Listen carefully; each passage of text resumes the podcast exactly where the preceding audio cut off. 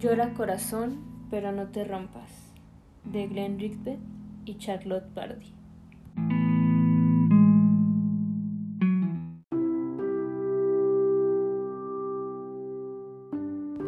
Había una vez cuatro niños sentados alrededor de una mesa, en una pequeña cocina.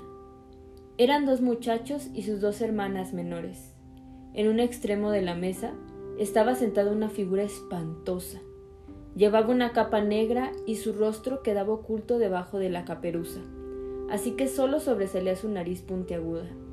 Afuera, junto a la puerta, estaba su guadaña. Era la muerte. La extraña figura respiraba profundamente y con fuerza, lo que la hacía más terrorífica. Pero los niños no tenían miedo. En ese momento, su pena era demasiado grande. En el piso de arriba, postrada en la cama, su abuela se encontraba enferma. La muerte había venido por ella. Los niños intentaban ganar tiempo. Sabían que la única amiga de la muerte era la noche y que debía regresar a su reino al amanecer. Quizá podamos despistarla para que se olvide del tiempo y tenga que irse sin la abuela, pensaron los cuatro. Por eso le sirvieron café a la muerte, y cada vez que ella vaciaba su taza, el hermano mayor llegaba con la cafetera llena. ¿Otra tacita, señora? le ofrecía amablemente. La muerte decía que sí, porque le encantaba el café, y más si era fuerte y negro como la noche. Pasaron así mucho tiempo hasta que la muerte quedó satisfecha con tanto café. Entonces ella puso su mano huesuda sobre la taza y quiso levantarse. Al instante, la menor de las niñas que había permanecido quieta sin quitarle la mirada de encima, la tomó de la mano y le preguntó con la más triste de las voces ¿Por qué debe morir la abuela si la amamos tanto? Hay gente que dice que el corazón de la muerte no está vivo y es negro como un pedazo de carbón. Pero no es así. Debajo de su capa hay un corazón tan encendido como el más bello amanecer, y éste palpita de amor por la vida. La muerte se quedó sentada y triste por esta situación. Entonces les contó la siguiente historia. Una vez, hace muchos años, tantos, que pronto seré la única que lo recuerde, en un valle rodeado de colinas, donde nunca brillaba el sol, vivían dos hermanos en la misma casa. Uno se llamaba Pena y el otro Llanto. Eran de verdad dos muchachos muy, muy tristes.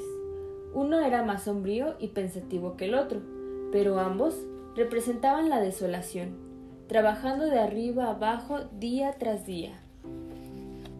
En la cima de una de esas colinas vivían dos hermanas. Se llamaban Alegría y Risa, y a ellas les ocurría justo lo contrario cada día gozaban de puro sol y horas de luz radiante. Sin embargo, sentían que les faltaba algo. No sabían muy bien qué era, pero no lograban disfrutar de toda esa felicidad que recibían.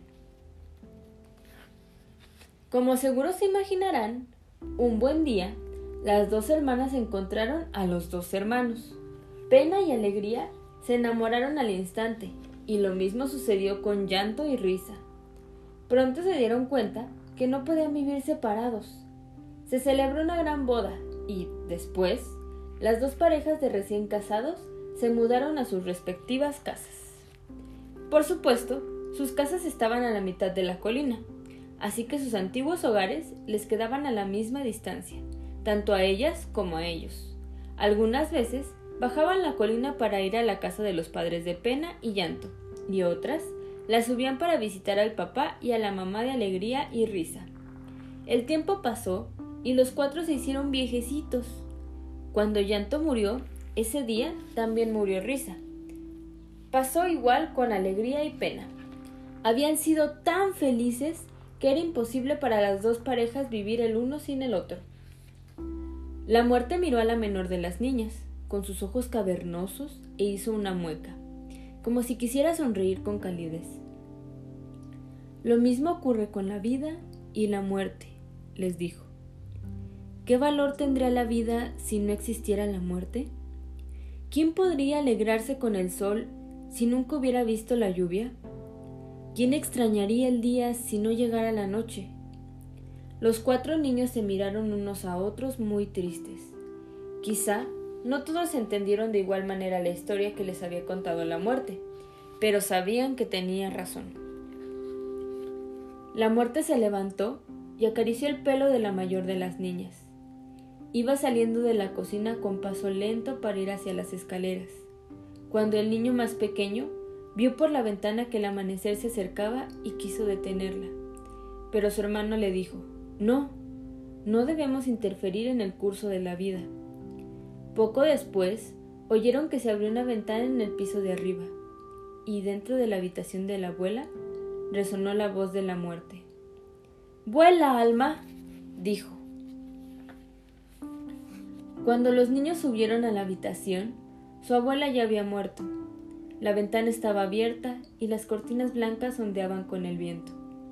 La muerte continuaba al pie de la cama.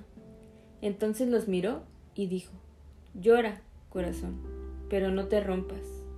Luego desapareció bajando las escaleras. La pena de los niños era muy grande, pero cuando recordaban las palabras de la muerte, siempre encontraban consuelo. Cada vez que abrían una ventana, pensaban en su abuela, dejaban que el viento les acariciara la cara y entonces sentían que seguía ahí, junto a ellos,